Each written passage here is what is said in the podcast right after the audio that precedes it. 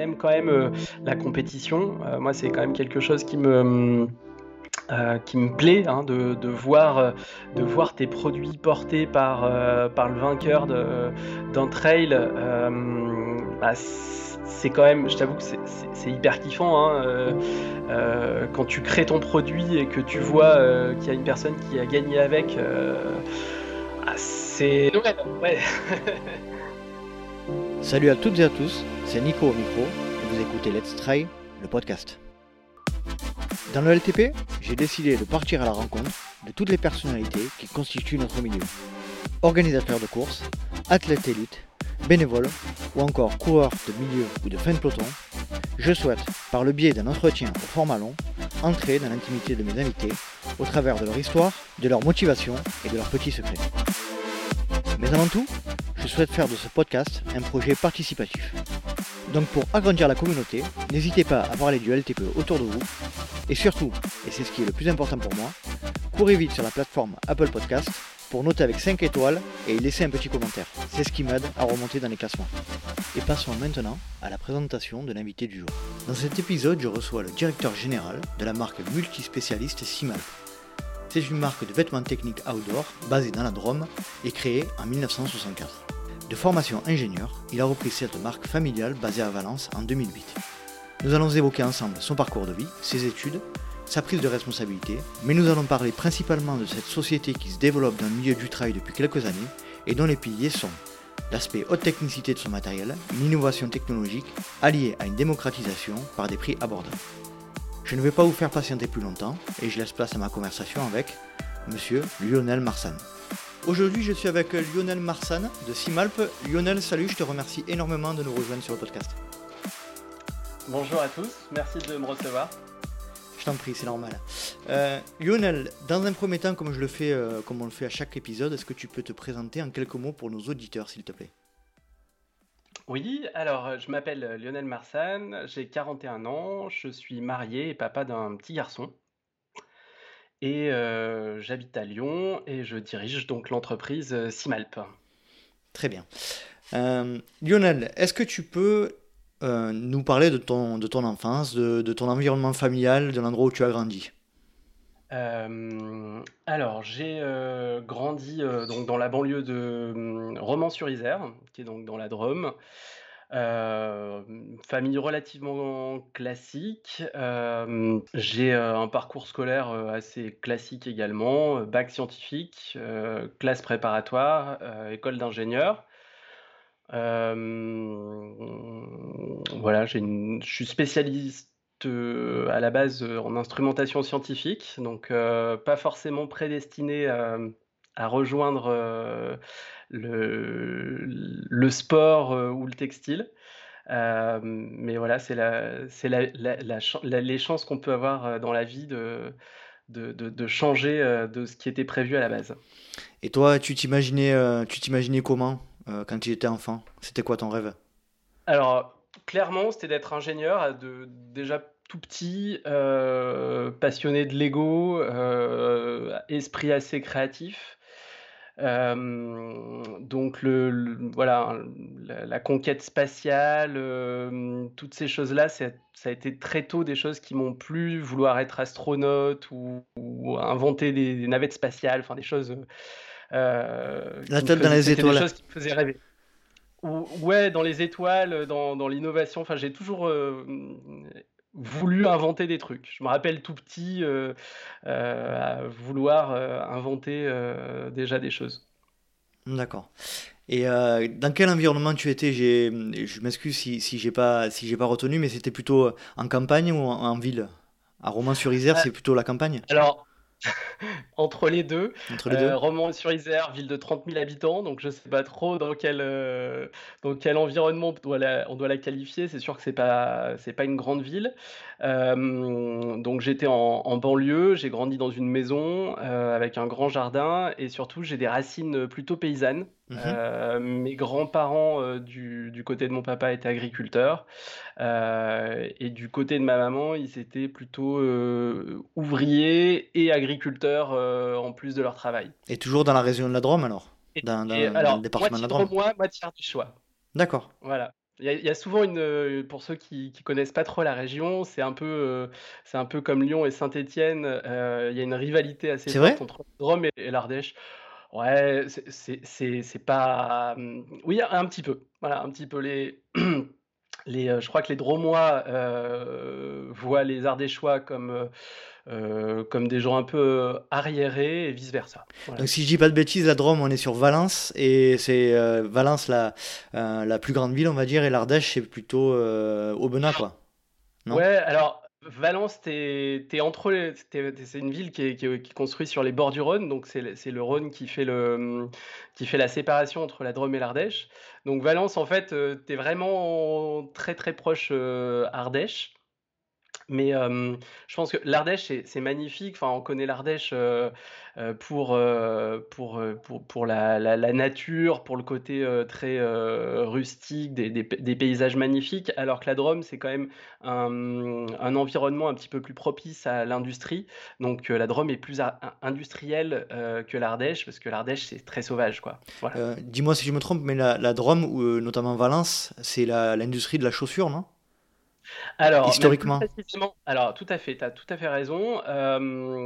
pour, c'est même plus particulièrement Romans-sur-Isère, euh, là où j'ai là où j'ai grandi, euh, qui était très connu pour pour la chaussure avec des marques comme Jourdan, Kélian et Manoukian. voilà, mais c'était surtout Charles Jourdan qui était qui était le, le, Louis Vuitton un peu de la, de la chaussure. Et malheureusement, ça c'est une industrie qui a, qui a un peu périclité. Et ça, a toujours été une région propice à l'industrie du textile, euh, mis à part ce, côté euh, spécialisé de la chaussure? Oui, tout à fait. Ça a toujours été une, industrie très, euh, très propice à, la chaussure et à l'industrie textile. Ouais, tout à fait, ouais. Il y a toujours eu il y a eu beaucoup de soieries, euh, à l'époque. Euh, donc la soierie, c'est, c'est, euh, c'est de faire grandir, en fait, les les vers à soie qui mangent, qui mangent des feuilles et avec laquelle on va pouvoir faire de la soie et ensuite la soie, elle était, elle était tissée, donc il y avait des usines, enfin des fermes de production de soie, que ça soit dans la Drôme ou dans l'Ardèche et la grande région de la soie, la soierie, c'est lyonnais. Donc c'était pas très loin. Donc ils, amenaient, aux, tisseurs lyonnais qui après faisaient ce qu'on appelle l'anoblissement de, de la soie. Voilà. Et, avec le Rhône comme moyen de transport pour répartir toutes ces, toutes ces productions, j'imagine? Tout à fait, ouais. Je, Mm. Je pense. D'accord. Est-ce qu'on peut revenir plus précisément sur, euh, sur ta formation euh, À quel moment tu as décidé Donc tu as dit que c'était euh, très tôt, tu voulais être ingénieur dès le début. déjà, pourquoi aussitôt tu, tu avais cette vocation, vocation là en tête et, et, comment s'est passée cette formation? Alors, je pense que dans ma famille, donc je viens d'une famille plutôt modeste. Euh, si, on, si, on, prend mes grands-parents qui étaient agriculteurs, euh, mes parents qui, euh, qui ont, ont, fait des, des études et qui avaient une formation, donc mon papa a une formation de comptable à la base. Et ma maman également. Euh, et je pense qu'ils avaient euh, envie, enfin c'était pour eux quelque chose d'avoir un, enfant ingénieur. Je pense que c'était, on en vient souvent de toute façon aux, parents, même, même, même après quand on grandit, ça reste quelque chose qui est toujours important, les parents. Et, je pense que d'être ingénieur dans ma famille, c'était une forme de réussite. Euh, donc je pense que c'est aussi ça qui m'a donné le, goût et l'envie de faire ce métier, c'était pour, euh, pour, euh, pour plaire à mes parents. Mmh mais moi j'avais vraiment cette voilà moi c'était l'innovation quoi. Après le métier d'ingénieur, on m'a dit, bah voilà, celui qui invente des choses, c'est un ingénieur. Donc, euh, je me suis dit, bon, bah, faut que j'essaye d'être ingénieur. Et pour, euh, pour euh, te donner un peu plus de, concret par rapport à ma formation, donc, une formation d'instruments scientifiques, donc c'est tout ce qui touche à la, à la mesure des sciences. donc c'est assez, c'est un spectre assez large. Ça peut être tout ce qui, tout ce qui va être machine de mesure pour le médical, euh, la spectroscopie, etc. Je ne sais pas si, c'est des notions qui, euh, qui peuvent te parler. De très très, très loin. L'optique, enfin voilà, c'est assez, assez, transverse. Euh, et après, moi, j'ai fait une spécialisation en dernière année, j'ai fait une spécialisation en télécom. Ah, euh, donc, j'ai cru comprendre que c'était voilà, c'était quelque chose qui te parlait un peu plus. Euh, et, et, et, durant ma formation, en fait, dès la deuxième année, j'ai commencé à, à, aller un petit peu plus loin parce que je commençais à avoir un bagage scientifique un peu plus étoffé. Et, et j'ai déposé mon premier brevet. J'étais en deuxième année d'école d'ingénieur. Donc, c'est une formation qui dure trois ans. Et donc, j'ai déposé un brevet en deuxième année et un, brevet en troisième année. D'accord. Euh, ce qui n'est pas courant, très honnêtement, je, veux bien avouer que je pense que j'étais le seul. Euh, l'école où j'étais, on était euh, un peu plus de, de, 1000 élèves. C'était où l'école d'ingé où tu étais? J'étais à Lille, ça s'appelle École universitaire polytechnique de Lille. D'accord. Et, et donc, c'était des innovations, tu vois, qui avaient rien à voir. si, je sais pas si ça intéressera, mais Ah si, si, justement, je vais te poser la question. D'accord. la première, en fait, comme tout, étudiant mange beaucoup de pâtes et j'avais certainement des problèmes pour la cuisson des pâtes parce que je suis un esprit créatif. Alors la contrepartie, c'est que j'ai un comment dire, mon esprit, il est, il est en permanence euh, un peu ailleurs, donc je suis assez étourdi comme garçon.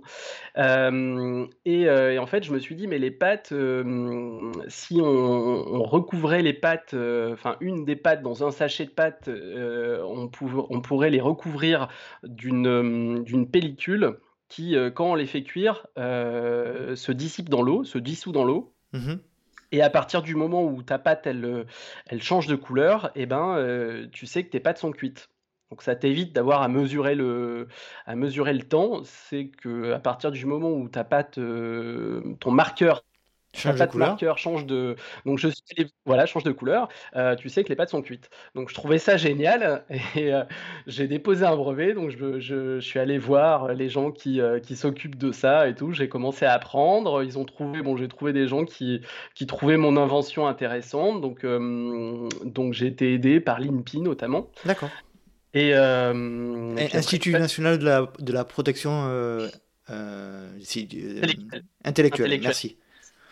Et, et, donc voilà, donc du coup, je suis allé voir bah, les fabricants de pâtes. bon, ça n'a pas été, ça a pas rencontré un vif succès. Je crois qu'ils n'ont pas dû trouver ça génial. Parce que bon, ça te faisait quand même une pâte euh, qui changeait de couleur, donc euh, c'est vrai qu'avec un peu de recul maintenant, 20 ans après, effectivement, je, je me dis que ça pouvait, euh, on, voilà, on pouvait se poser des questions sur une pâte bleue ou rouge au milieu de tes pâtes de, de couleur. non, mais l'idée, l'idée était, intéressante tout de même. Voilà. Et, puis le coût était relativement faible parce que c'était simplement un, petit additif qui était simplement un colorant qu'il fallait doser et, que, et qui n'allait pas changer le goût, euh, ni les propriétés, ni être mauvais pour la santé, parce que ça pouvait être un colorant naturel. Donc, euh, mmh voilà, bon, ça n'a pas marché, j'en ai pas tiré, mais en tout cas, j'ai. Une expérience au moins. J'ai appris comment ça. Hum, comment on pouvait déposer un brevet et j'ai récidivé l'année d'après avec un truc qui avait rien à voir parce qu'on a vu les euh, en cours on nous a expliqué comment fonctionnaient les codes barres. D'accord. Et, euh, et, du coup, j'ai compris que c'était euh, que c'était facile de, de pouvoir pirater un code barre.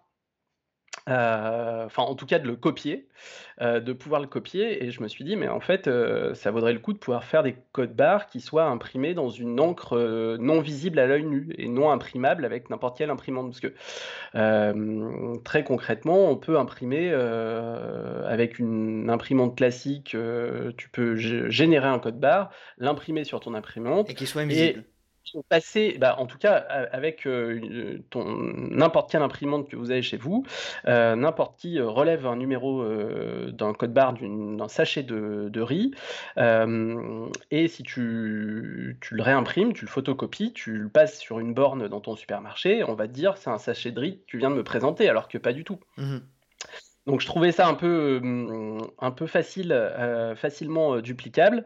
et donc, dans la même idée, euh, j'ai réfléchi et je me suis dit, mais on peut aujourd'hui imprimer avec des encres non visibles dans le domaine de, de, l'ultraviolet et ça serait quand même vachement plus sécurisé. Voilà. Et donc, je suis allé voir Carrefour, etc. Et là, on m'a dit, mais mon, gentil monsieur, euh, si on commence à demander à tous les industriels de changer leur euh, code barre, euh, vous vous rendez pas compte, ça va quand même bien plus vite d'arrêter tous ceux qui,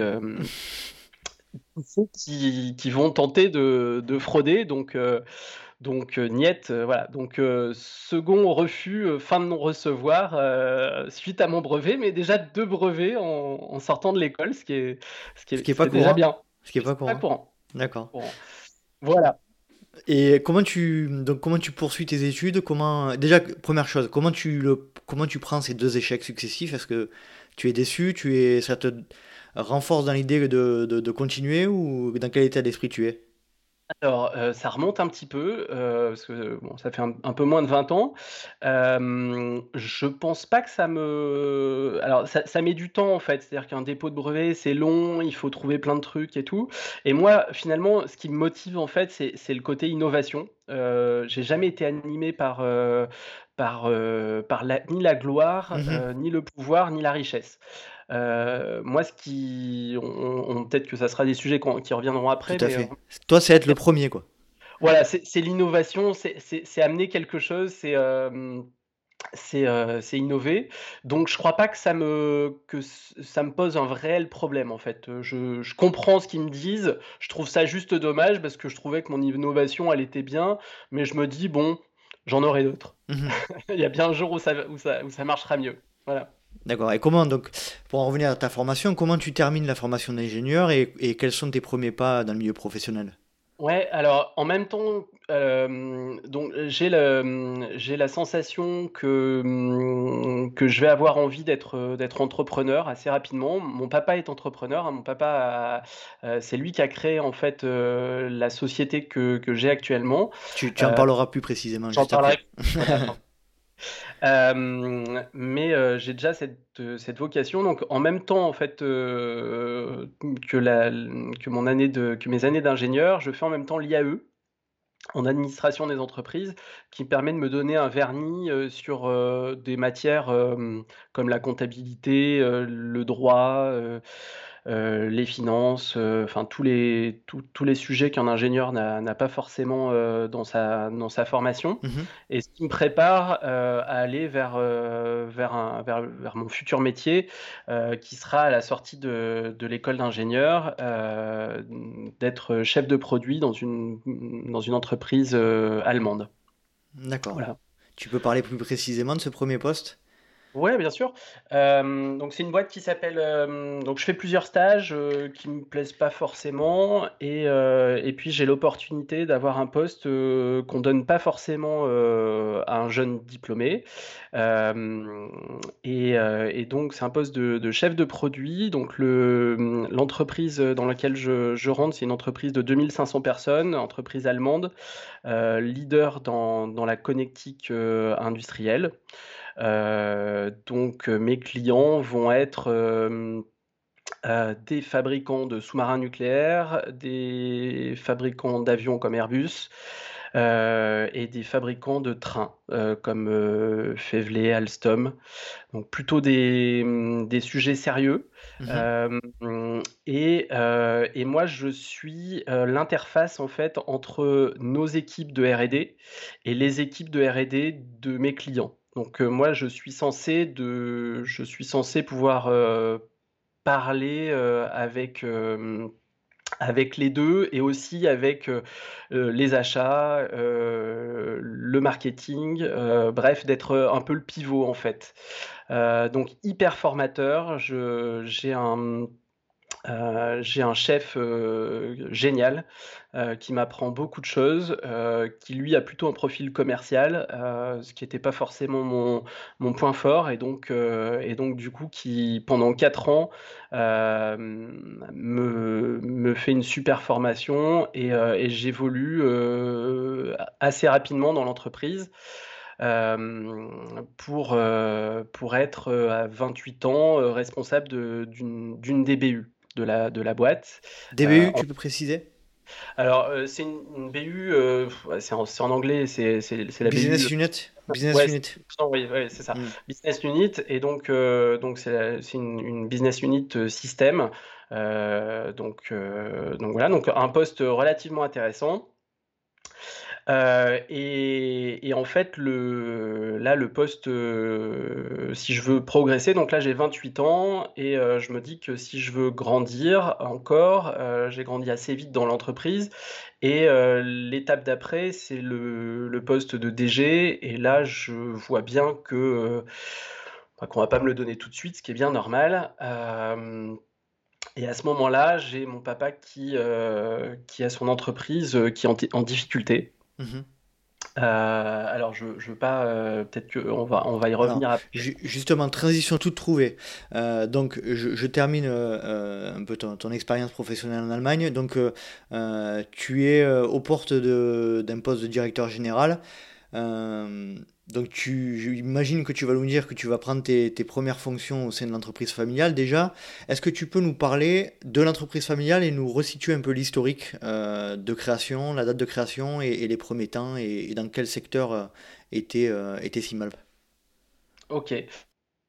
donc, alors, Simalp, c'est une, belle marque, une vieille marque, puisque la, marque est, créée en 1964 par un alpiniste euh, mon papa euh, crée l'entreprise donc euh, qui s'appelle Manufacture Dromoise de confection, donc qui est aujourd'hui le, l'entreprise qui, crée les vêtements Simalp, qui, porte la marque. mon papa crée cette entreprise en 1984, donc j'ai 5 ans. il fait des vêtements de ski euh, qu'il vend majoritairement en magasin et en grande surface. Qu'il vend à Simalp ou euh, il est déjà Simalp Non, rien à voir avec Simalp. Il y a une marque qui s'appelle Monval euh, et qui est revendue en, magasin et qui est fabriquée à 100% en France. donc dans la Drôme, il a une cinquantaine de personnes. L'entreprise se porte plutôt bien, même très bien. donc de 1984 jusqu'au début des années 2000. Euh, ça commence à être dur euh, dans les années 90. Il voit que ce qu'il arrive à vendre euh, en grande surface, ça commence à être plus dur parce qu'il a de la concurrence de personnes qui commencent à fabriquer au Maghreb et, même, et même plus loin. Voilà, mmh c'est ça, c'est le début de l'Asie. Mmh du coup, il, euh, il se dit qu'il faut qu'il euh, qu'il ait des marques plus fortes. Euh, et donc là, il rachète en 1991 Simalp. Mmh déjà plus au créateur, elle avait déjà, elle avait déjà changé, de, changé de main. Donc il rachète la marque Simalp en se disant il faut que j'ai une marque de, de vêtements plus, plus technique et pour un autre secteur que le ski qui lui semble compliqué. Donc il reprend Simalp euh, et Simalp euh, va grandir dans les années 90 euh, donc chez Manufacture Dromas de confection, puis dans les années 2000. Là, il retrouve un deuxième, une deuxième difficulté qui va être bah, la croissance de Decathlon. Decathlon qui lui achète des, produits, hein, il vend chez Decathlon, mais Decathlon, bah, quand il voit que ton produit marche bien, euh, ils te l'achètent la première année, ils te l'achètent la deuxième année. Et après, ils la font eux-mêmes. Et après, ils la font eux-mêmes. Voilà, exactement. donc, donc comme pour beaucoup de marques, Decathlon eh ben, apprend très vite et petit à petit, eh ben, il voit que, que ses commandes lui échappent. ça va même jusqu'en justice hein, avec Decathlon. Il y a des procès, etc. pour copie qu'il gagne. Et, et, du coup, bref, il arrête de travailler pour Decathlon, donc petit à petit, il perd des clients. Euh, les clients euh, indépendants qu'il a se retrouvent euh, de moins en moins nombreux. bon, on parle, je parle de Decathlon, mais il y a bien évidemment Intersport qui commence à faire ses propres marques, GoSport, etc. Mmh Bref, une, une montée en puissance euh, des magasins, euh, des magasins qui possèdent leur propre marque. Euh, également des marques comme The North Face qui n'étaient pas présentes sur le marché français qui arrivent et qui font que Simalp a de plus en plus de difficultés. Là, on est en 2000 à peu près. Hein. Alors là, si tu veux, ça s'étale de euh, effectivement l'arrivée des marques américaines, c'est le début des années 2000, mmh euh, et puis ça, ça, ça croît jusqu'en 2008. Et en 2008, il me dit, écoute, euh, Lionel, il a l'âge de, de, prendre sa retraite, donc ça me semble, l'avenir me semble compliqué avec Simalp.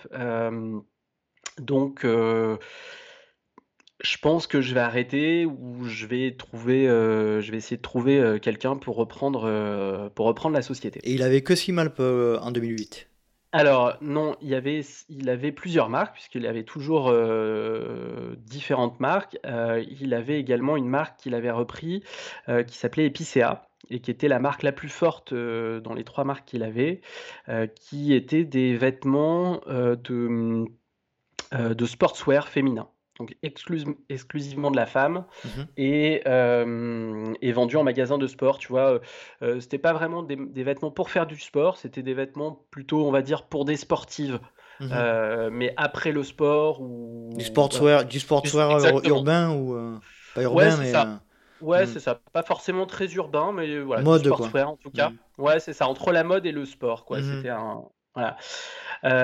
Donc, et, l'ensemble, si tu veux, des marques qui, qui l'adressent à cette époque-là connaît un, euh, connaît un ralentissement relativement fort. Hein. On est sur des, sur des baisses d'activité qui sont, qui sont relativement importantes, avec un, un système euh, euh, qui est un système qui est en train de changer.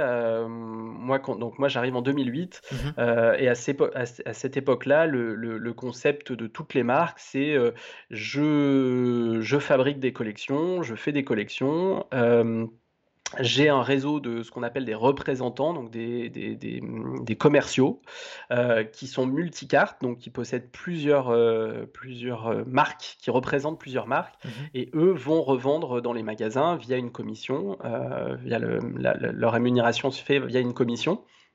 Et ensuite, le magasin, lui, euh, achète les produits et les revend euh, en prenant sa marge euh, au passage. Voilà, donc ça c'est le modèle traditionnel qui est opposé du coup à des modèles de vente bah, comme Decathlon. En fait, Decathlon, lui, il fait fabriquer ses vêtements, il le vend dans ses magasins. Mmh et donc, supprime l'intermédiaire on comprend qu'effectivement, il y a des intermédiaires qui sont, qui sont supprimés. Et, donc, ben, un prix de fabrication versus un, prix de vente pour le consommateur qui, euh, bah, qui, a, une différence moindre. Donc là, on marque les, raisons pour lesquelles tu, arrives euh, à la tête de Simalp. J'aimerais un petit peu creuser l'aspect plus psychologique de, ce moment-là, de ce moment charnière. Comment tu appréhendes ce moment où ton papa te demande de prendre la suite? Alors, déjà, mon papa ne me demande pas de reprendre euh, l'entreprise. Hein. Euh, il, me dit, écoute, euh, je, moi, j'ai fait mon, j'ai fait mon, comment dire, j'ai fait mon temps. Mmh je vais arrêter. si tu penses pouvoir reprendre, je te le conseille pas, mais si tu penses que tu peux changer les choses, je serais content de, de t'aider. Voilà mmh comment il me présente les choses. Euh, après, ça se fait pas du jour au lendemain. Hein. Euh, moi, j'ai grandi, si tu veux, avec cette entreprise. Euh, voilà, depuis, depuis que j'ai 5 ans, je participe. quand j'ai 7-8 ans, bah, mon papa, il m'emmène de partout. je vais voir les, fabricants de tissus, je vois les machines. en plus, c'était plutôt mon truc, donc toute la partie technique. Donc, je, je vois tout, comment, tout l'envers du décor.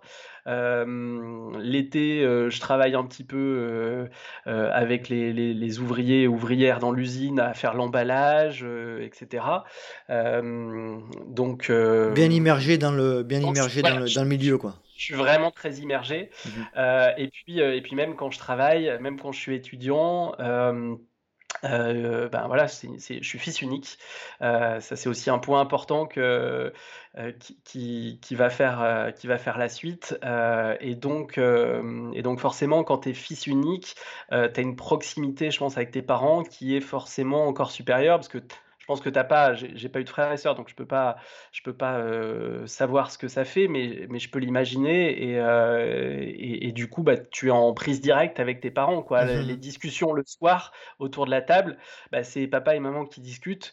Euh, qui discutent plutôt de sujets de, de grands et qui, euh, du coup, euh, te font participer à leur sujet de grand. Je vois tout à fait ce que tu veux dire. J'ai une fille unique, donc je sais très ah. bien de quoi tu parles.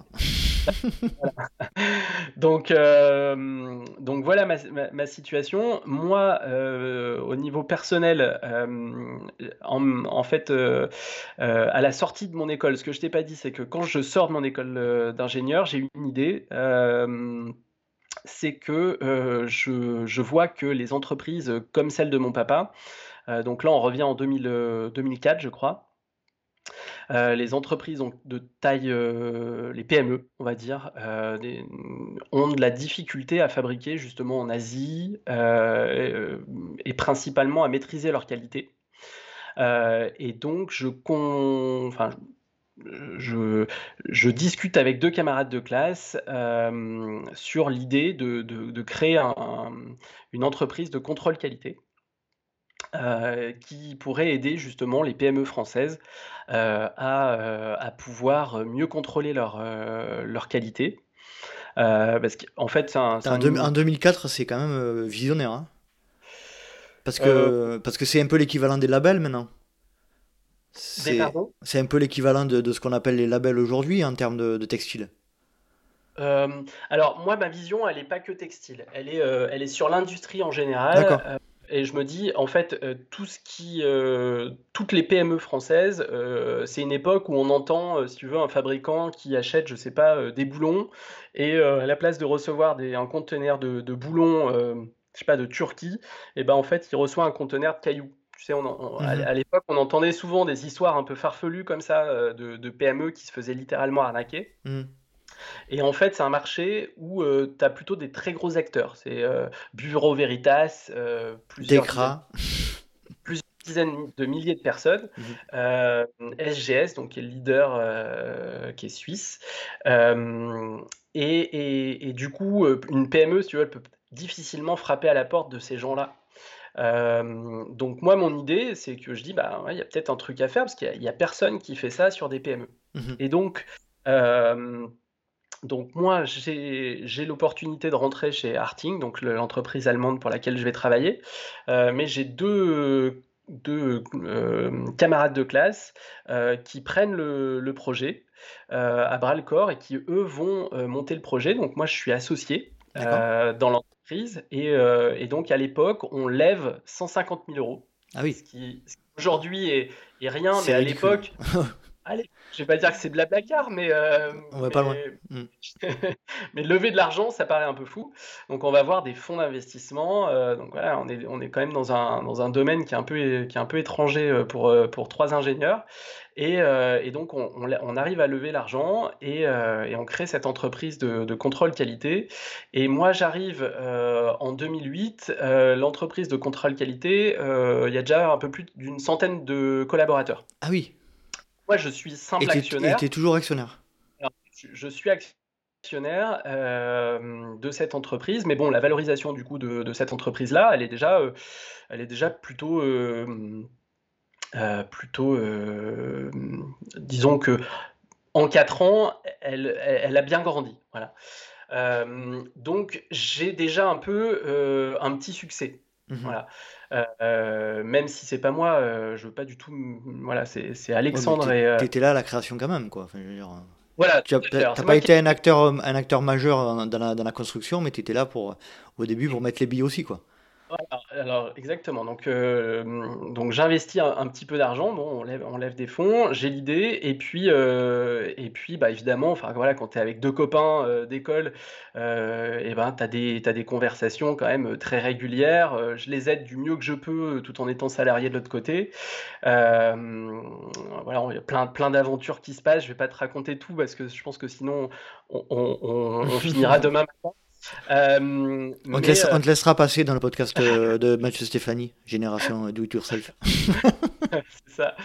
Euh, et donc, euh, donc voilà, donc plein de rebondissements. On, fait, on, passe pas très loin de la correctionnelle à plusieurs reprises, mais bon, on s'en relève et on arrive en 2008 avec déjà une boîte qui est, plutôt, euh, qui, est plutôt un, beau succès. donc moi, si tu veux, ça me met en, quand même en jambe pour, pour me dire, allez, je tente le coup avec, avec Manufacture de Remoise de Confection, donc à l'époque, et, et de faire quelque chose de différent euh, avec ma vision. Voilà, j'ai quand même une, une vision euh, très. Euh, je vois que le web, il va, il va tout révolutionner en fait. Mmh ça, c'est quelque chose que je vois, que je vois vraiment bien. je vois que la vente en ligne, elle va, pour moi, c'est acté que la vente en ligne va être euh, un canal de distribution euh, à part Je me, entière. je me permets de te couper, Lionel, mais j'ai, en préparant l'interview, j'ai vu une vidéo de toi sur YouTube en, 2000 en 2012 alors ça fait euh, longtemps et pas longtemps en même temps, où tu expliques clairement que, euh, parce qu'à l'époque en 2012, euh, on n'est on pas du tout aussi loin dans, dans, le fonctionnement commercial des e-commerce qu'il y a aujourd'hui, Internet sur les téléphones, tout ça, 2012, on est quand même au, balbutiement. Quoi. Et toi tu expliques clairement ce qui va se passer. Génial. Et bah, cette vidéo, elle est. Alors tapez Lionel Marsan sur, sur YouTube, vous la trouvez. Elle est, elle est assez incroyable, je trouve. Ah ok, bah, merci beaucoup. je je, m'en rappelais pas. Euh, enfin donc voilà, donc du coup en 2008, euh, ce que je dis à mon papa, c'est que euh, c'est que j'ai envie de reprendre de, reprendre l'entreprise et, et, moi ma vision c'est alors épicéa ça me plaît pas du tout parce que c'est de la mode et, et voilà c'est pas du tout mon truc. en revanche, Simalp, c'est des produits techniques. qui a il y a plein de choses à faire et euh, c'est pour moi un produit qui, se prête euh, à la vente en ligne. j'ai la mmh. vision qu'on peut tout à fait acheter des produits de sport par Internet. Voilà, c'est quelque chose qui pour moi euh, va se passer. et bon, ça va pas être aussi simple que ce que je pensais. Mais ça va arriver. ça va arriver. Euh, juste après, on va pas rentrer dans le détail par rapport entre Simalp et le Trime, mais est-ce que tu peux parler des premiers pas dans, la reprise de, enfin dans la reprise, dans tes prises de fonction de, de Simalp? Ok. Euh, alors, juste un petit mot euh, sur, sur mon, mon parcours plutôt sportif. Donc moi, je suis pas un, suis pas un, athlète proprement dit. j'ai donc moi, j'ai grandi pas très loin des montagnes, hein, parce que Romans, t'es à 30-40 minutes euh, des premières stations. Mhm. Euh, donc je fais un petit peu de ski alpin en compétition quand je suis au lycée notamment. je donne des cours à l'ESF. Enfin tu vois, je suis voilà, je suis un, bon skieur. Bon skieur. Ouais, bon skieur. mais je voilà, je suis je suis pas bâti pour être un, un, grand sportif et je vois rapidement que voilà, je serai jamais parmi les premiers. Donc c'est pas forcément là où il faut que là, où, là où il faut que je me que je me que je me focalise. Mhm. Pour ce qui est de la, de la reprise de, de Simalp, excuse-moi, j'ai perdu ta question. Oui. Est-ce que tu peux me parler des premiers temps, des premiers moments, euh, des premiers mois ou premières années euh, comment, comment se passent les, les premiers temps? Alors, euh, c'est compliqué parce que, euh, parce que Simalp représente, euh, donc je reprends une entreprise, il y a à peu près une trentaine de personnes. je reviens, mon papa me laisse, je dirais carte blanche. il me dit: «Écoute, moi je m'occupe, de la comptabilité, de l'administratif, c'est ce que je sais bien faire. Toi tu fais le reste». J'ai pas une grande expérience en management, euh, donc euh, voilà, comme je t'ai expliqué, j'ai plutôt un, rôle de pivot, mais euh, mais j'ai pas forcément le, ni le ni les connaissances ni l'expérience. Donc plus, es plus dans la vision, dans la stratégie, toi, non? Ouais, exactement. Mmh donc c'est compliqué pour moi. Euh, d'arriver euh, d'arriver en mon arrivée en 2000 euh, en 2008 au sein de l'entreprise, c'est un gros challenge, un peu gros par rapport à, à ma préparation. Aujourd'hui, tu vois, je je je pense que bon, À refaire, tu le referais pas? Alors ça serait dommage parce que voilà, j'arrive à j'arrive quand même à bien m'en sortir et arriver aujourd'hui avec, avec quelque chose dont je suis fier. Mais, mais en tout cas, je pense que, mmh, je pense que j'étais un peu jeune, quoi. Mmh à 28 mmh ans, arriver avec une entreprise, à la tête d'une entreprise comme ça, avec 30 personnes dans une situation difficile. Euh, donc je dois, je dois procéder à des licenciements. Euh, moi, j'ai la vision d'arrêter Epicea, donc euh, bah, tout ce qui est styliste, mode, etc., c'est compliqué pour moi à gérer. Simalp, de l'autre côté, si tu veux, représente, euh, je sais pas, à l'époque, 15% du chiffre d'affaires de l'entreprise. Donc, euh, donc c'est pas simple pour moi de, même en, le faisant grandir, ça représente trop peu. Euh, du coup, c'est voilà, c'est un, un moment un peu compliqué. Euh, après, je j'arrive très vite avec Simalp, euh, notamment avec l'arrivée de, de nouvelles matières comme le soft shell, tu vois, qu'on a toujours mmh et qui est toujours une, une matière, mais ça n'existait pas à l'époque. Et, euh, et, et chez Simalp, on est, je pense, la première marque à avoir des, des, vêtements en soft shell. Donc c'est, en fait c'est, le principe c'est de coller trois couches, euh, les fameuses trois couches dont on, dont on, dont on, comment dire, dont tout le monde, dans, dans, le principe de l'équipement c'est quelque chose de, de, très connu. Là en fait le principe c'est de coller les trois couches ensemble et, euh, et du coup d'avoir un vêtement hyper polyvalent. Moi je trouve ça génial et on est parmi les premiers à faire ça chez Simalp. Euh, après on a des, des moyens trop modestes en fait euh, voilà, Internet n'est pas encore là, donc euh, bah, du coup, euh, on en vend, mais pas au niveau que qu'on devrait en fait. voilà, avec maintenant avec le recul, je me dis qu'à l'époque, enfin, c'était tellement bien, tellement précurseur qu'on aurait dû cartonner. C'était trop tôt peut-être. Mais tu, vous, vous étiez dans quel secteur à, proprement parler de sport à, cette époque-là, entre 2008 et 2010, on va dire? Euh, Alors moi quand je reprends euh, quand je reprends Simalp, Simalp est vendu en magasin de, sport, mhm. euh, donc ça peut être soit des Intersports, Sport 2000, et puis bah, tout plein de, de, boutiques spécialisées qui vont s'appeler la randonnée, la montagne, etc. Le vieux campeur, hein, mhm. qui, est, connu, qui sont des, revendeurs. Et donc là, moi, le, ma vision, c'est de, dire, bah, on, va, on va vendre nous directement en ligne. Euh, et, ça, ça passe très très mal auprès des revendeurs. Quoi. C'est une époque où, euh, où ils disent bah non, c'est soit tu vends en ligne, soit tu me vends à moi, mais tu peux pas vendre deux. Quand c'est que tu décides de, de, de, concrétiser cette, cette, vision de vente en ligne C'est en, quelle année? Alors, euh, je pense que c'est en, 2004, quatre ans avant que je sois dans l'entreprise. pendant mes études, je fais un site internet à mon papa qui, qui est déjà marchand. Mhm. et tu peux acheter et payer et envoyer ton chèque. D'accord. Coder avec mes petites mains. Ah oui, donc euh, ouais, tu, tu, codais en plus. Je, ouais, je, ouais, bon, c'est, ouais, euh, c'est, euh, je, je suis pas un, j'aurais aimé être, être codeur, quoi. C'est, c'est une passion dès mon, je crois que mes parents m'achètent un CPC 6128 Amstrad quand je suis en troisième ou quatrième. Mhm. et, et, en fait, ce qui me plaît avec, c'est de faire des jeux. Donc, je, je code mes propres jeux. D'accord. Euh, donc, euh, donc ouais, je, je, je code depuis, euh, depuis longtemps.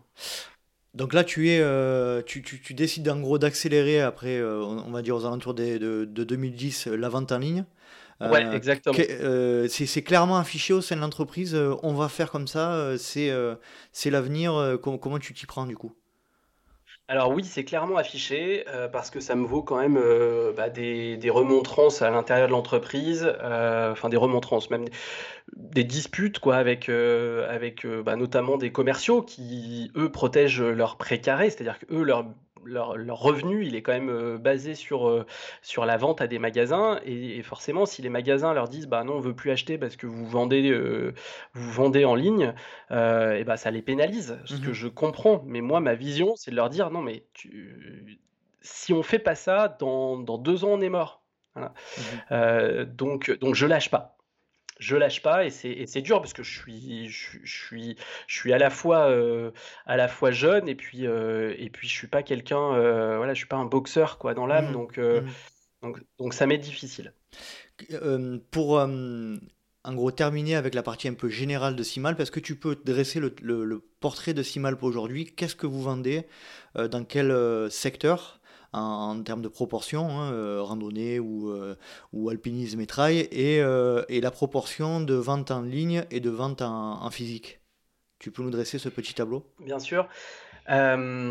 donc aujourd'hui, Simalp, ce dont je suis fier, c'est que Simalp, avant tout, il a gardé son ADN. On a un ADN de montagne, en fait. Quand le, créateur de la marque, qui est un alpiniste, crée Simalp, c'est parce qu'il n'arrive pas à, à trouver les produits dont il a besoin. Mmh euh, donc lui, les premiers produits qu'il crée, c'est des vêtements, c'est les premiers vêtements qui, vont être euh, les knickers, c'est un, pantacourt en velours. Euh, et, lui, il va, il va aller voir les fabricants pour leur dire j'ai besoin que vous me le fassiez extensible. il met au point un, premier tissu extensible et il va faire les premiers, les premiers vêtements extensibles qui existent, en tout cas en France. Voilà. Euh, peut-être dans le monde, je j'ai pas cette, euh, ça date de 1964, donc la, la documentation, elle n'est pas facile à trouver. Mmh euh, et donc, il y a une ADN dès le départ de montagne et de, de, d'innovation forte. Mmh et, et, ça, c'est toujours le cas chez Simalp. Aujourd'hui, on fait des vêtements pour des gens qui aiment la montagne. Euh, et on essaye d'être à la rencontre de ces gens-là dans l'ensemble de leurs disciplines. Donc aujourd'hui, mon client, euh, ça va être autant quelqu'un qui court en montagne, euh, que quelqu'un qui randonne, que quelqu'un qui grimpe, qui va être alpiniste et qui va qui va faire du VTT, qui va faire. on, on, essaye d'avoir tout le spectre. Alors, on ne peut pas avoir tout parce qu'on est encore une, trop petite entreprise peut-être, mmh mais on a à peu près 400 articles différents qui, qui permettent de faire à peu près tous les sports de montagne. Donc le socle commun de Simalp, c'est la montagne. Et j'ai l'impression que le deuxième socle, tu l'as dit, c'est l'innovation technique. Exactement. Mmh. Voilà, c'est ce qui nous fait vibrer, c'est euh, c'est d'avoir des produits qui se trouvent, euh, qui se trouvent pas ailleurs. Quoi. Moi, c'est vraiment ce qui, c'est ma raison de vivre. Alors, question piège que je ne comptais pas poser, mais qui me vient là. Euh, quel est le produit Simalp en termes d'innovation dont tu es le plus fier jusqu'à présent? Ah ouais. Ah. Bonne, Bonne, euh, bonne question. Je dirais qu'on a les chaussures euh, qui, qui, sont, euh, qui sont sorties il y a maintenant trois ans. je pense qu'ils figurent parmi, parmi les belles réussites de la marque. en tout cas, la chaussure, c'est quand même un truc quand tu fais des produits de sport qui sont plus. Ouais, qui sont à la fois complexes, mais qui sont aussi, enfin, c'est ce qui te relie à la, à la terre, quoi. Donc, euh, donc, je dirais que c'est presque encore plus important que les vêtements. Ouais. Euh, Là, tu parles de chaussures de, de, rando ou de trail? Alors, chez nous, c'est les chaussures de, de, trail mhm. que, l'on a sorties, donc ça s'appelle les Drop Control 864 euh, et qui te permettent en fait l'idée qu'il y a derrière, c'est on fait pas, c'est pas si mal peut euh, s'est dit, s'est levé un matin et s'est dit tiens, si on faisait des chaussures, ça serait euh, sympa parce que ça complète très bien notre gamme de t-shirts et de shorts. Mhm. Non, l'idée c'est de se dire, on est parti d'un concept. Euh, c'est un moment où je rencontre Arthur Molic, donc qui est un, qui est un médecin sur la Saint-Élion. On, on, discute ensemble. il me parle de, des, problématiques qu'il rencontre, qui sont bah, des, de, de, beaucoup de sportifs qui se blessent parce qu'ils ont des chaussures, euh, donc plutôt des marques américaines, hein, qui nous ont habitués à des drops hyper élevés, mmh euh, qui pour certains coureurs euh, ne conviennent pas et, et, font que ces coureurs-là vont se blesser lui, il me dit, voilà, moi je pense que j'ai à peu près un quart des sportifs. Euh, lui, il est plutôt, donc c'est un médecin qui, euh, d'ailleurs, je le, je le, salue s'il écoute ce podcast parce que c'est devenu un ami. Euh, et il est venu habiter à un kilomètre et demi de là où j'ai grandi. alors qu'il alors qu'il était à Lyon quand on s'est rencontrés. Donc c'est vraiment une coïncidence marrante.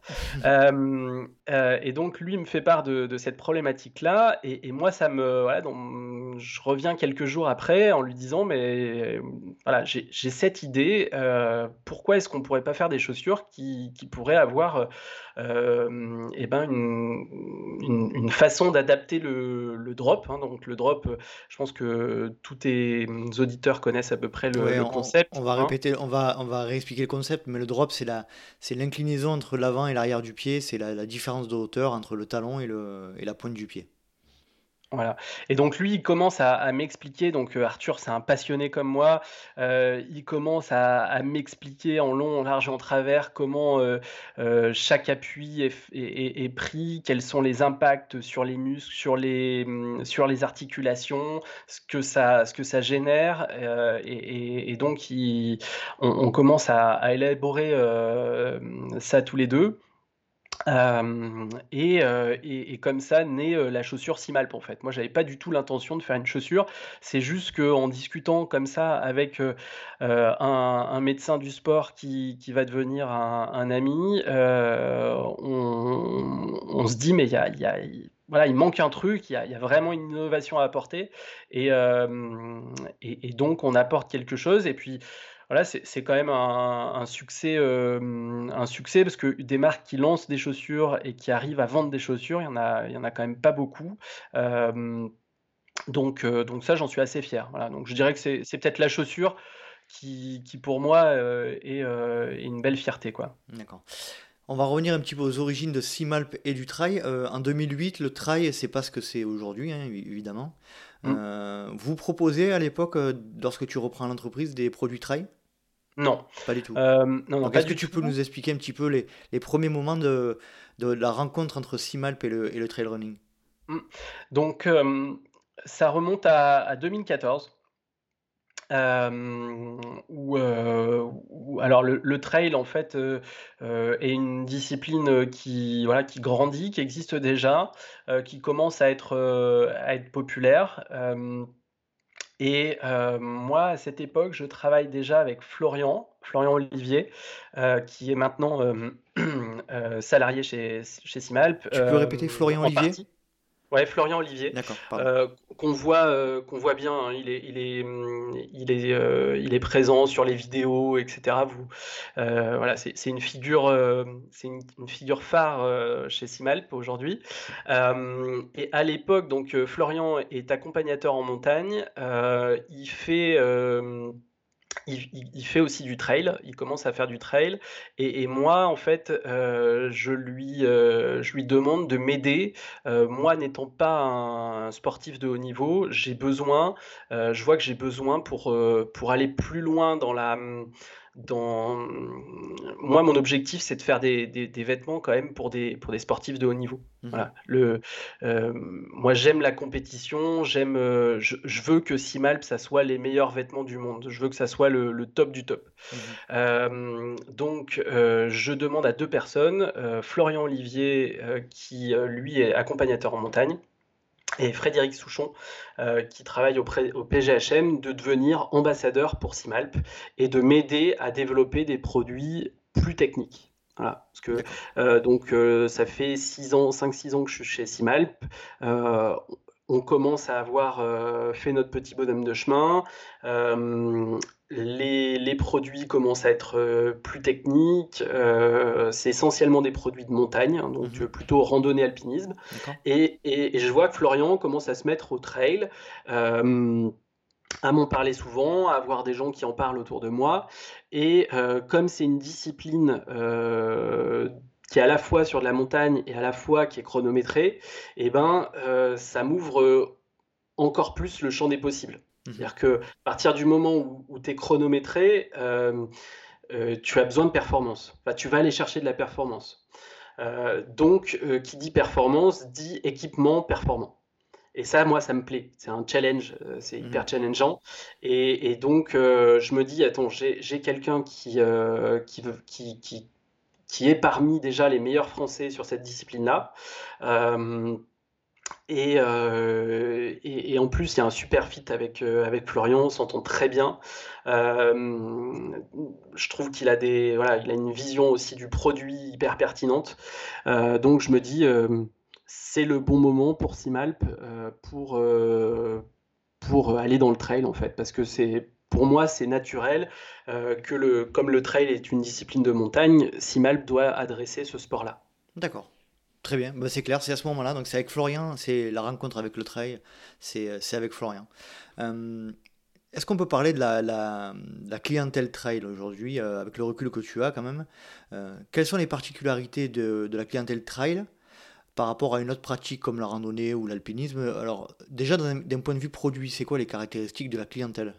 Qu'est-ce qu'elle attend Alors, sur la partie produit, déjà, il y, a une différence c'est que le trail, c'est chronométré. donc, il y a une notion de compétition que tu retrouves beaucoup moins dans la randonnée, par exemple, qui est plus un, sport que tu vas faire pour, pour t'aérer, pour contempler des paysages, pour, qui est plus un sport. Moi, j'aime bien le côté un peu philosophique que peut avoir la randonnée, ça te vide mmh l'esprit, etc. le trail, on, est, on est là-dedans, mais on a quand même un côté chronométré. Donc, donc, on, a, euh, d'un point de vue produit, quelque chose qui va être plus euh, euh, technique au niveau de la recherche de poids, mmh au niveau de, au niveau médical, je dirais, de rechercher à, à, avoir les bonnes zones de compression au bon endroit. Euh, donc il y a, y a, un travail. Euh, Quelque chose de, de plus pointu peut-être alors? Ouais, c'est ça. Ouais, alors euh, différent, c'est-à-dire que sur le trail, tu, tu, vas être effectivement plus proche de la physiologie, à travailler, à travailler des détails. Là où sur de l'alpinisme, tu vas faire attention à la solidité, à, à, des points de sécurité. Mmh D'accord. Et durabilité. D'accord, ouais, effectivement. Euh, d'un point de vue de la, on va dire du marketing, euh, je, on n'en a pas parlé beaucoup, mais euh, je crois pas que c'est ta, ta force entre guillemets, hein, sans, offense aucune. Mais le marketing, c'est qui qui le gère chez toi? C'est, ça a été toi au niveau du trail dès le début? Et qui, comment, quelle est l'approche du point de vue marketing par rapport au trail? Alors, au niveau du, marketing, effectivement, tu as, complètement raison. Hein. Chacun ses points forts et ses points faibles. Moi, c'est pas mon, point fort. Euh, et donc, euh, j'ai euh, une personne, Marie, qui, est là depuis, je pense qu'elle est arrivée à peu près en même temps, en 2014. 2014-2015 et qui, chez Simalp, est en charge de cette, partie-là. donc, un périmètre assez large hein, sur, à la fois sur la partie web et puis marketing. Ce qui, je pense je suis pas sûr que ça soit une force, chez Simalp, le marketing. on estime en fait que, chaque marque, pour moi chaque marque a ses, ses avantages et ses inconvénients. nous notre, notre ADN c'est, nos origines montagnardes. Mmh ce qui pour moi ce qui fait qu'un client il va acheter, plus Simalp que Salomon, par exemple, euh, ça va être euh, quelqu'un qui va rechercher peut-être euh, un ADN plus authentique. Mhm. on est volontairement pas, pas, pas, pas une marque de, marketing. Voilà, on, se veut plus, plus authentique, plus dans la technicité, au-delà du design. Plus dans l'ADN et dans l'histoire. Exactement. Hmm. Ouais. Je comprends. Je comprends.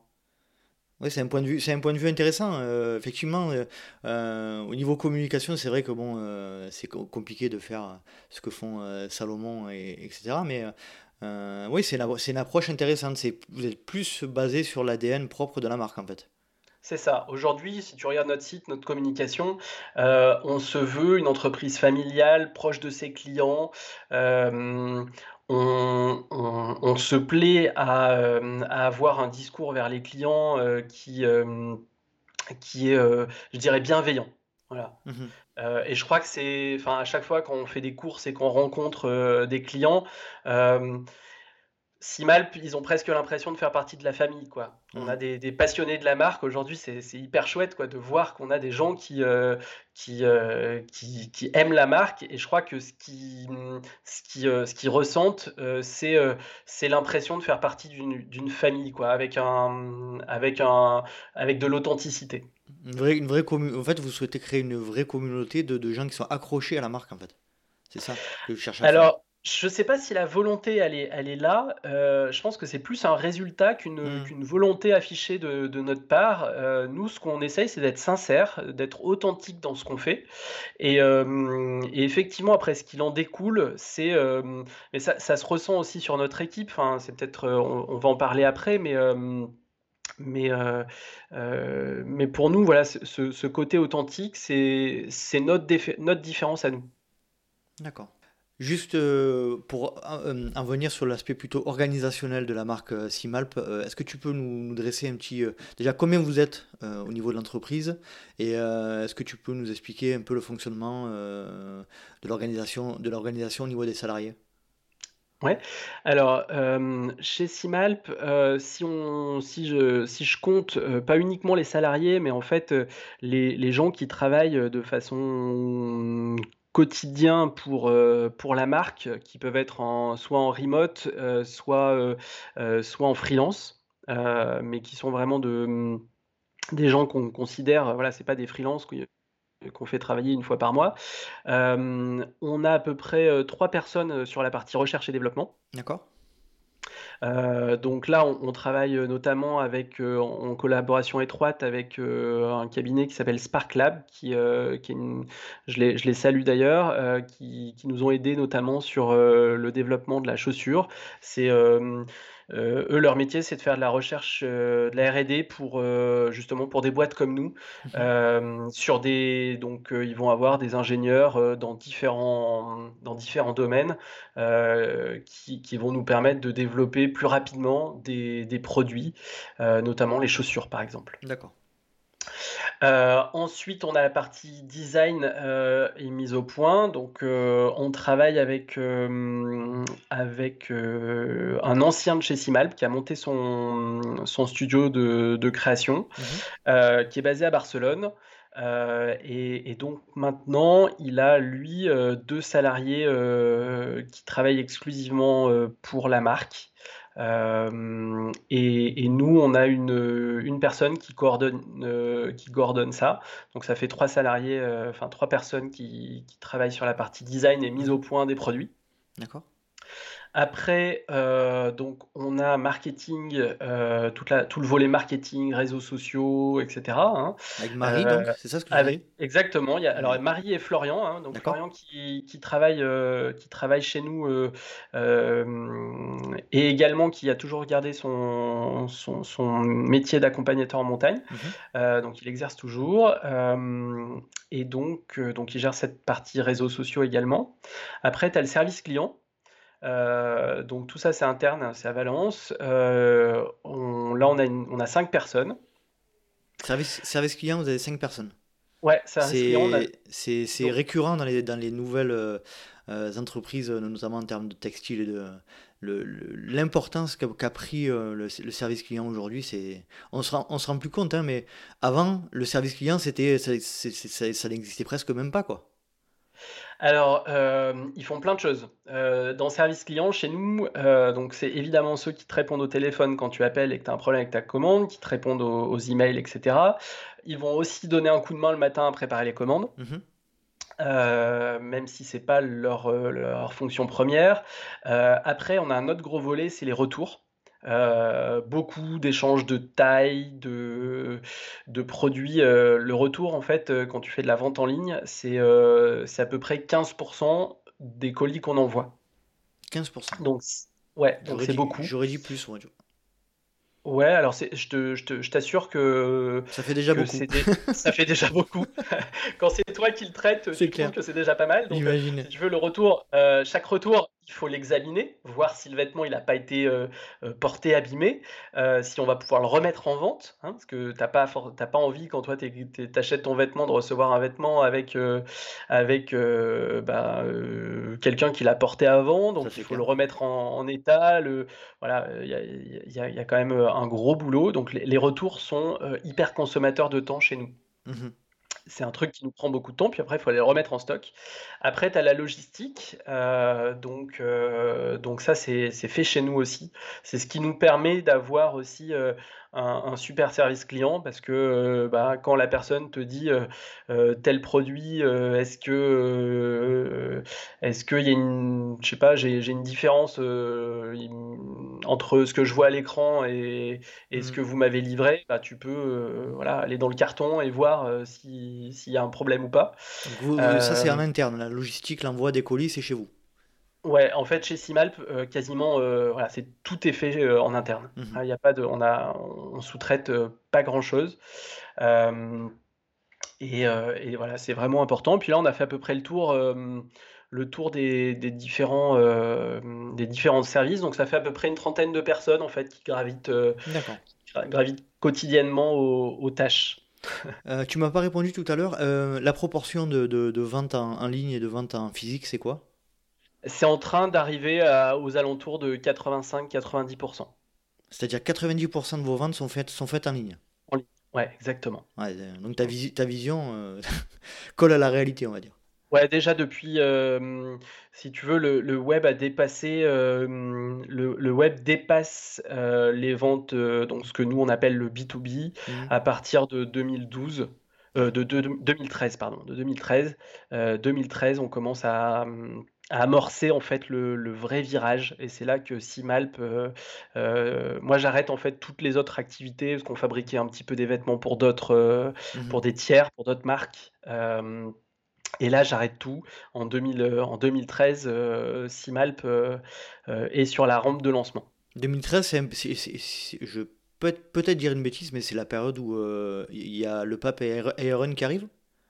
Ou ils arrivent possible c'est possible. Je t'avoue que euh, moi en 2013, je suis plutôt sur la rando. Mhm. Euh, j'ai pas encore commencé le trail, donc le pape et, et, euh, Iron, c'est pas forcément dans, mon, dans mon monitoring. Mhm. et puis, quand bien même, je me dis que de toute façon, même sur la randonnée, il y a, y a, plein d'acteurs qui arrivent. Hein. mais en fait, on m'a appris que si tu n'avais pas de concurrence, c'est que tu n'avais pas de marché. Tout à fait. ça, c'est. Euh, ça, c'est. le voilà, c'est l'expérience qui commence à, arriver. Mm. Voilà. C'est clair. On va parler un petit peu de la production chez Simalp. Euh, comment ça se passe la production? Euh, Je ne sais pas si tu peux nous dévoiler un petit peu les méthodes de production, les ateliers, où sont-ils Ouais, alors on essaye d'être transparent là-dessus. Mhm. Donc, euh, si vous allez sur notre site internet, euh, on essaye de, vous dire exactement où sont fabriqués les, les, les, produits euh, par typologie de produits directement sur notre, sur notre site, dans la rubrique We Are Transparent. on fabrique principalement en Chine. Mhm. qui, avec laquelle on a un partenaire en fait. On fabrique pas dans 15 usines en Chine, on fabrique euh, dans une usine, euh, quelqu'un que je rencontre euh, dès, mes débuts, dès mon arrivée dans l'entreprise, qui va devenir mon partenaire en Chine, avec qui on va monter l'usine et, et, avec qui je partage les mêmes valeurs. Mmh euh, donc, euh, donc souvent quand on dit on fabrique en Chine, les gens ils, voient des, des, gens malheureux, euh, des enfants en train de, produire. Euh, voilà, c'est pas du tout le, le cas. et, en plus, avec le, le partenaire que j'ai en Chine, qui a la même vision que, que moi, on, va, on va grandir tous ensemble et on va permettre, on va permettre à tout le monde de, de grandir et de mieux vivre. Donc aujourd'hui, euh, à peu près 80% de notre production euh, de vêtements, elle est faite euh, dans la même usine. et c'est une usine qui est, on peut dire, à la pointe de la technologie. Ils ont les, meilleures machines qui existent aujourd'hui sur le marché, qui sont des machines japonaises. ils ont une cantine bio le midi. Donc le midi, ils mangent sur place. Euh, il faut savoir que c'est une usine qui est basée euh, entre Shanghai et, Pékin. Et, euh, et c'est dès le début, c'est des gens en fait qui, contrairement à, aux usines du sud où ils font venir des gens, il y a des dortoirs. là, c'est des gens qui rentrent chez eux le, soir, ce qui nous mmh permet d'avoir une production beaucoup plus stable, parce que du coup, c'est des gens qui, comme toi et moi, voilà, se lèvent le matin, vont au travail et rentrent le soir.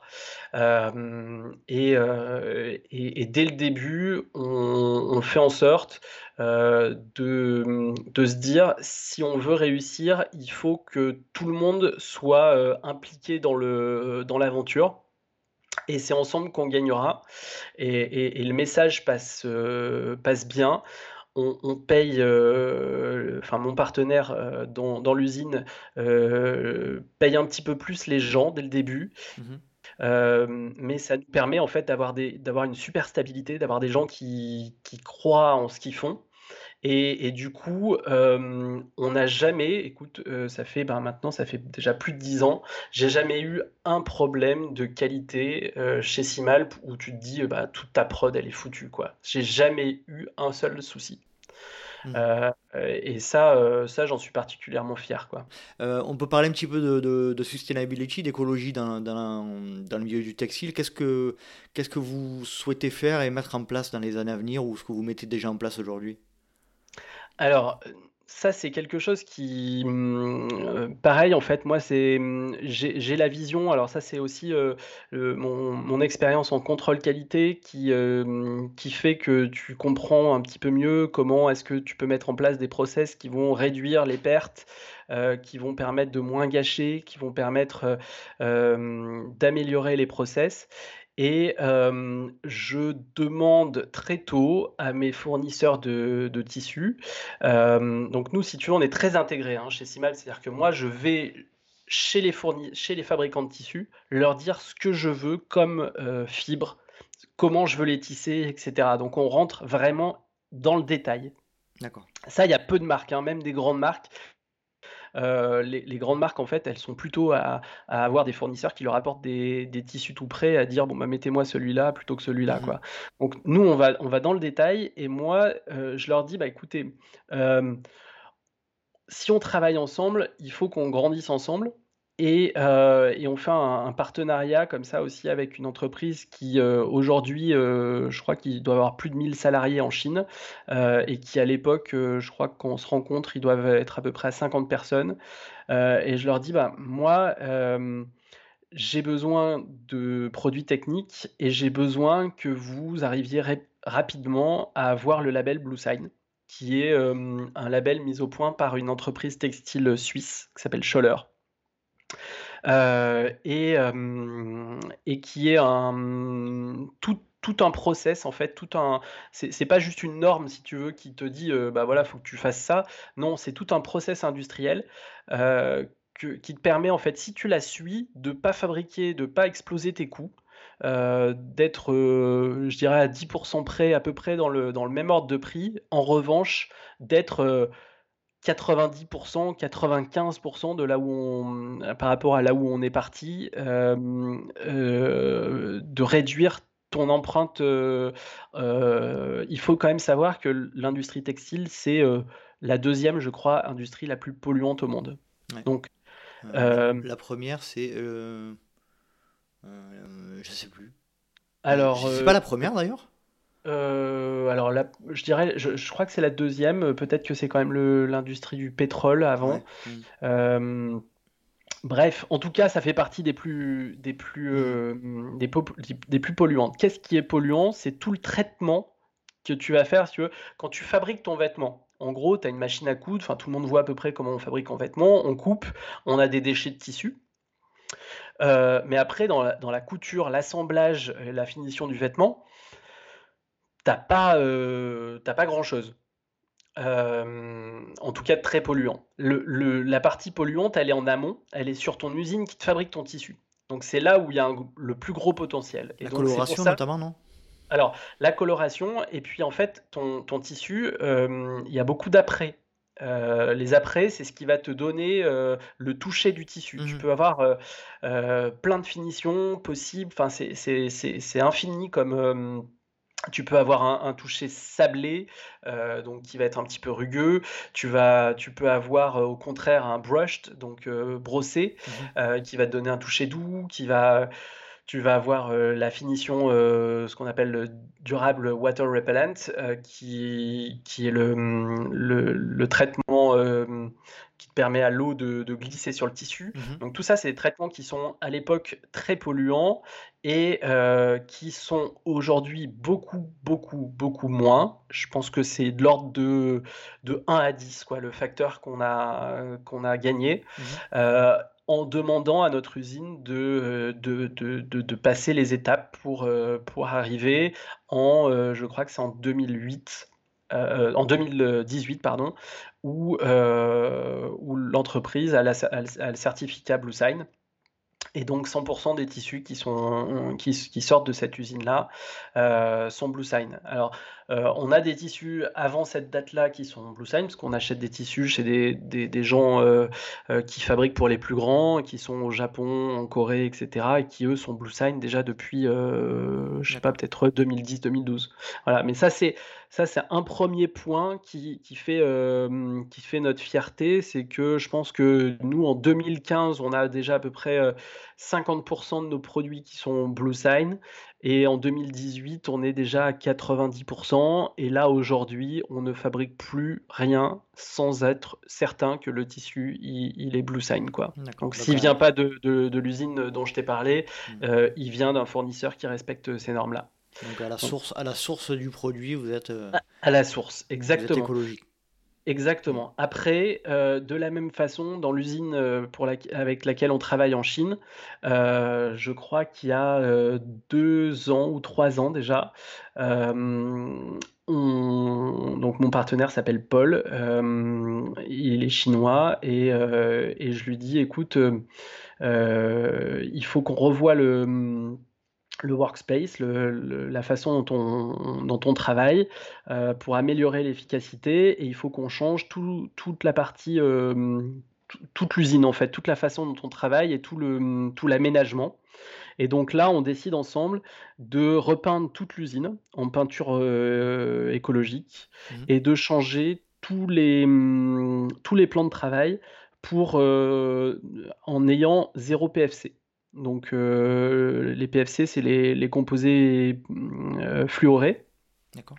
Et donc, euh, on a depuis, pareil, à peu près 2018, notre usine. Donc, les gens qui viennent travailler, c'est pareil, si tu veux, pour eux, trouve une usine en Chine euh, qui te sert des repas euh, hyper équilibrés, hyper euh, healthy avec, avec une origine de, sur tes légumes et des murs où on te dit bah voilà nous on est on est attentif sur tes conditions de travail et, on te le prouve dans, dans ce qu'on fait tous les jours pour pour toi mmh. bah, il y, en a peu je pense que je pense que là-dessus on est on est effectivement assez précurseur. Et nous, alors, ce qu'on peut peut-être nous reprocher, c'est qu'on ne fait pas assez de greenwashing on dit pas assez les choses. Euh, là, tu vois, par exemple, aujourd'hui même, euh, on, vient de recevoir euh, notre production de. Donc, on, envoie notre empreinte carbone, elle est de, la fabrication du tissu jusqu'à la livraison de ta pochette chez toi. Et, là, à partir de, je pense, des jours qui viennent, on, va mettre en circulation des enveloppes qui sont fabriquées euh, à partir de, de plastique 100% recyclé et qui sont 100% recyclables. Voilà, dessus, tu, elles sont facilement, euh, voilà, vous allez les voir sur le, Facebook là, de, de Simalp, on va communiquer dessus parce qu'on est super fiers. C'est un travail, de, je pense, de deux ans, pareil, avec le fournisseur qui nous fournit nos, nos, enveloppes. Il faut savoir quand, quand, même qu'on envoie 50 000, 50 000 commandes en 2019. Ah Donc ça, fait du plastique. Voilà. Et, du coup, ça nous tenait à cœur de, pouvoir réduire notre empreinte là-dessus. Et voilà, c'est chose faite depuis. On a reçu nos, nos pochettes, je crois, hier matin. Tout ce que vous êtes en mesure de faire, vous le, vous le faites, quoi, en gros. Ouais, c'est ça, mmh. exactement. Et on a encore plein de choses à faire, c'est ce qui est génial. Euh, et c'est ce qui est parfois, euh, c'est vrai que quand tu parles de, cet aspect euh, durable, c'est dur parce que tu, sais que tu fais pas bien en fait. Tu sais que aujourd'hui, on ne fait pas encore assez pour, pour, on voit que notre planète, clairement, on va dans le mur. On voit qu'on en fait tous pas assez collectivement dans la façon dont on vit, etc. Et que et qu'il faut qu'on aille encore plus loin, plus vite. Mmh Mais si tu fais rien, c'est pas une solution non plus, quoi. Bah, si tu fais rien, c'est la décroissance. C'est la décroissance et il y a peut-être des, des, des, des, conséquences plus graves que de, que de produire. Après, bon, c'est un sujet euh, vachement plus, vachement plus vaste. Hein. là, aussi, là aussi, on va, on va, on va pas finir avant. Ah, c'est clair, c'est clair. On va revenir un petit peu sur le, plutôt l'aspect trail running et Simalp. Euh, euh, quelle est ta vision du marché particulier du trail dans les 10 années à venir? Bah, je pense que c'est encore un sport qui est en pleine croissance, hein. On est déjà en France, il faut savoir qu'en France déjà c'est un gros marché le trail. nous on a développé, l'international là, depuis à peu près un an. On vend en Espagne, en Italie, en Angleterre. Et, donc ça nous permet d'avoir aussi une, vision un peu plus large du monde du trail. la France, on est clairement en avance. Quoi. On, est, on, est une, on est un grand pays de trail. après. le terrain de jeu aussi. Hein. c'est sûr. Ouais, mais tu as aussi le terrain de jeu euh, en Italie, tu as aussi euh, en Allemagne, en Autriche, etc. Et il y a quand même moins ce, développement. Euh, bon, c'est en train d'arriver. Donc, euh, sur le marché, je pense que le marché, il va encore continuer à, grandir. Euh, et, nous, c'est aussi pour ça qu'on veut, aller veut aller dans les pays à côté de chez nous. C'est parce que on pense qu'on peut faire une proposition de valeur différente des marques traditionnelles établies. Hein. voilà, on, on, est clairement un petit poussé dans dans notre, euh, dans dans le secteur, mais c'est aussi ce qui plaît à nos clients, je crois, que voilà, ce, ce fait que que qu'on n'a pas forcément envie d'avoir la même marque que tout le monde, quoi. Mmh euh, justement, est-ce que le, le, développement à l'international, ça, ça, ça vient pas un petit peu contrecarrer le, le fait que tu, tu souhaites euh, faire une marque familiale? Alors, non, je pense pas parce que à l'international, on y va avec nos moyens. Mmh on n'y va clairement pas avec, avec les mêmes moyens qu'un qu'un The North Face arrive en France. Donc, donc on, crée des partenariats, on fait, on fait ce qu'on sait faire. Et, et, je pense, enfin voilà, hormis si, si Kylian Jornet vient courir chez Simalp l'année prochaine, on, voilà, on sera pour l'instant, on va rester, euh, on reste dans notre, euh, dans, comment dire, dans, à notre taille, quoi. Mhm. Ah, c'est clair, je comprends. Euh, j'aimerais parler d'un dernier petit sujet. Ça, fait déjà, oula, 1h, 1h37. tu as battu le record de l'épisode le plus long. Est-ce que tu peux parler un petit peu de la communication, notamment des réseaux sociaux, de l'influence euh, et du sponsoring d'athlètes Comment vous vous positionnez par rapport à, tout ça? J'en ai parlé un petit peu tout à l'heure avec Johan, me semble-t-il. Euh, avec Florian, tu Florian, veux dire? pardon, excusez-moi. Euh, non, pas de souci. donc, alors, donc effectivement, c'est Florian qui est notre donc notre team manager. comme je te le disais, on, on a la volonté, on aime quand même la compétition. moi, c'est quand même quelque chose qui me euh, qui me plaît hein, de, de, voir, euh, de voir tes produits portés par, euh, par le vainqueur d'un trail, bah, c'est quand même, je t'avoue que c'est hyper kiffant. Hein, quand tu crées ton produit et que tu vois qu'il y a une personne qui a gagné avec, ah, ah. C'est Noël, ouais. donc, donc voilà, donc la team, elle existe depuis 2016. Euh, chez Simalp. Euh, il y a un petit mercato chaque année. Euh, on essaye de, petit à petit de faire entrer des gens qui. donc la, team chez, Simalp, c'est à peu près une dizaine d'athlètes. Petit coucou à Amandine Ferrato. Ouais, exactement. des athlètes qui portent des valeurs. Bah, tu vois, Amandine est un super, un super exemple. De, Elle est trop moins en plus. Alors, elle est dromoise, mais je dirais que c'est même pas forcément ce qui la rapproche de, le plus de nous.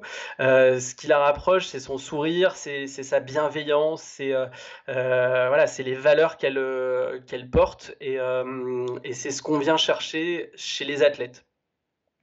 Euh, donc, euh, donc voilà, c'est clairement la team, c'est un vecteur euh, de choix pour, pour notre animation réseau. Donc on essaye d'avoir bah voilà, les, les, les, meilleurs athlètes possibles. et et, petit à petit, ben voilà, on grandit. Euh, on n'aurait pas pu, clairement, en 2016, euh, avoir euh, certainement Amandine Ferrato. Aujourd'hui, aujourd'hui c'est le cas. Aujourd'hui, on a, on a quand même des, des athlètes d'un niveau.